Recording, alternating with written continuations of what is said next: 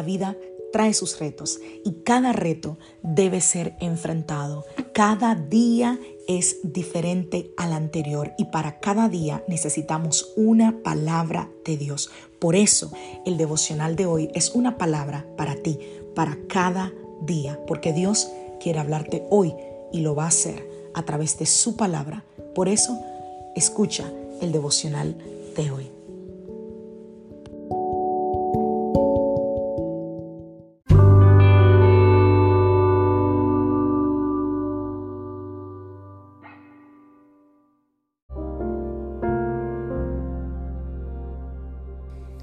Del día de hoy. El Dios de la abundancia. Vamos a la palabra del Señor. Vamos al libro de Juan capítulo 10, verso 10. El propósito del ladrón es robar y matar y destruir.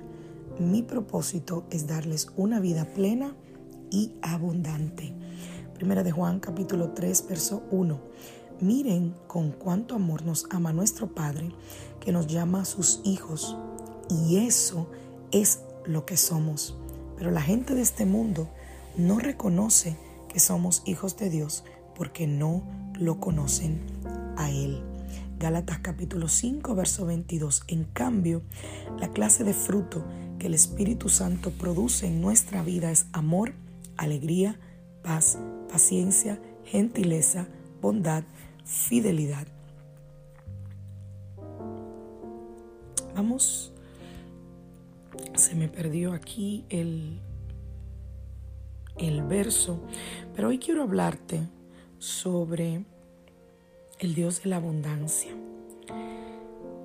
Y no el Dios de la abundancia necesariamente terrenal, sino el Dios integral, el Dios que puede suplirlo todo.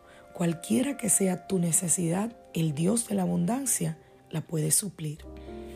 Quiero compartirte algunos consejos esta mañana que me ayudan a mantenerme enfocada en que Dios es el Dios de la abundancia y el Dios que cuida de mí. Y hoy quiero compartirlos contigo. Primero, busca conocer la voluntad de Dios para tu vida. ¿Por qué es tan importante, pastora, buscar conocer la voluntad de Dios? Porque eso te llevará a que tus oraciones sean acertadas y que tú puedas pedir con fe y con sabiduría. Número dos, descansa en los silencios de Dios. Porque Dios no es el genio de la lámpara como la película que veíamos, ¿no? Que viene a cumplir todos tus deseos. Eso era así en la película. Pero en Dios esto funciona diferente. Tú pides y si es conforme a su voluntad y conforme a su propósito para tu vida, se cumplirá. Pero hay días o hay temporadas donde solo hay silencio. Aprende a descansar en ese silencio. Confía en el Señor y no te desesperes. Número tres, aprende a escuchar su voz. Para todos la manera del Dios hablar es diferente. Hay cosas para las cuales tú vas a necesitar su dirección, pero hay otras en las que Dios te va a dejar que tú uses tu sabiduría y su palabra, que es el manual de instrucciones que Él nos dejó para accionar. Pero es necesario que tú reconozcas cuando Dios te envía esa ubicación o ese destino, así como cuando tú le dices a alguien, te voy a enviar mi ubicación para que puedas llegar. El GPS, ¿no? Hay que aprender a reconocer cuando Dios nos está dando esa ubicación o ese destino que Él tiene trazado para ti. Y cuando tú recibas esa instrucción, como yo decía hace unos días, camina. No te quedes esperando. Si la instrucción cambia, el Señor te lo va a decir. Mientras tanto, no pierdas tiempo. Escucha, obedece y camina. Número cuatro, goza. Disfruta. Cuando tú tengas la convicción de que tú estás alineado a la voluntad de Dios, entonces cosa. Tú vas a gozar porque vas a ver abundancia, vas a ver puertas abrirse, vas a ver oportunidades nuevas, vas a ver relaciones saludables, vas a ver sueños personales cumplidos Y eso también es vivir en abundancia. Abundancia no es solamente lo material. Yo te puedo dar testimonio de que Dios nos da en abundancia mucho más de lo que pedimos. Y yo creo que si tú analizas tu vida, también lo puedes testificar. Con solo pensar dónde estábamos, de dónde Dios nos sacó, de dónde Él nos rescató, cómo cambió nuestra vida, podemos decir, wow, su gracia me alcanzó y yo vivo en la abundancia de su amor y de sus promesas.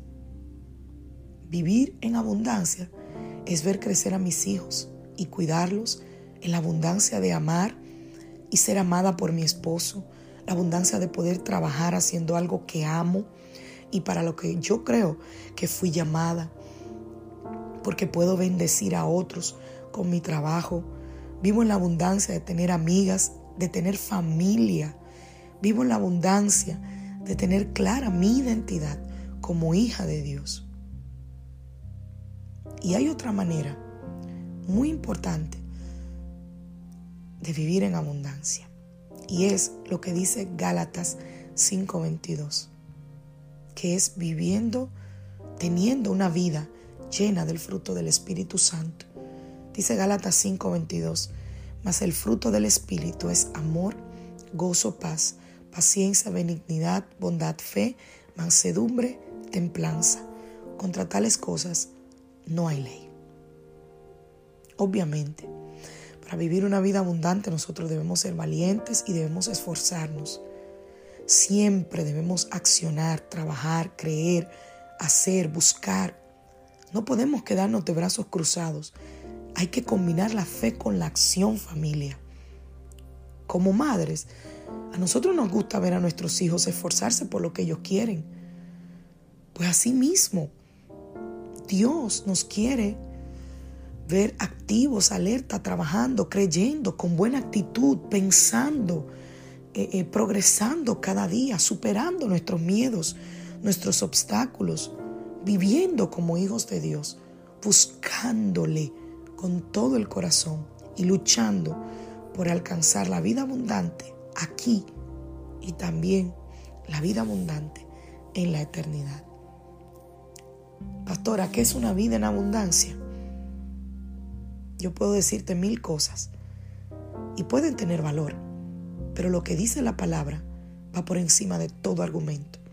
La vida abundante es la vida eterna, una vida que comienza en el momento que venimos a Cristo y que lo recibimos como Salvador y que continúa a lo largo de toda la eternidad. La definición bíblica de la vida, específicamente de la vida eterna, la dice Jesús en Juan capítulo 17, verso 3, y con esto termino. Y esta es la vida eterna, que te conozcan a ti, el único Dios verdadero, y a Jesucristo, a quien has enviado.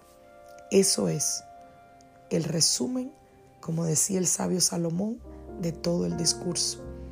Conocer a Dios y conocer a su Hijo. Eso es lo más importante que tú deberías tener. Que Dios te bendiga, que Dios te guarde. Soy la pastora Lisa Hijo de la iglesia Casa de Su Presencia y te saludo desde Greenville, Carolina del Sur. Deseo que tengas un día maravilloso y que la gracia y el favor del Señor te acompañen durante toda esta semana. Que tengas una semana de victoria, de buenas noticias, de puertas abiertas. Una semana donde veas la mano poderosa del Señor moviéndose a tu favor. Bendiciones familia.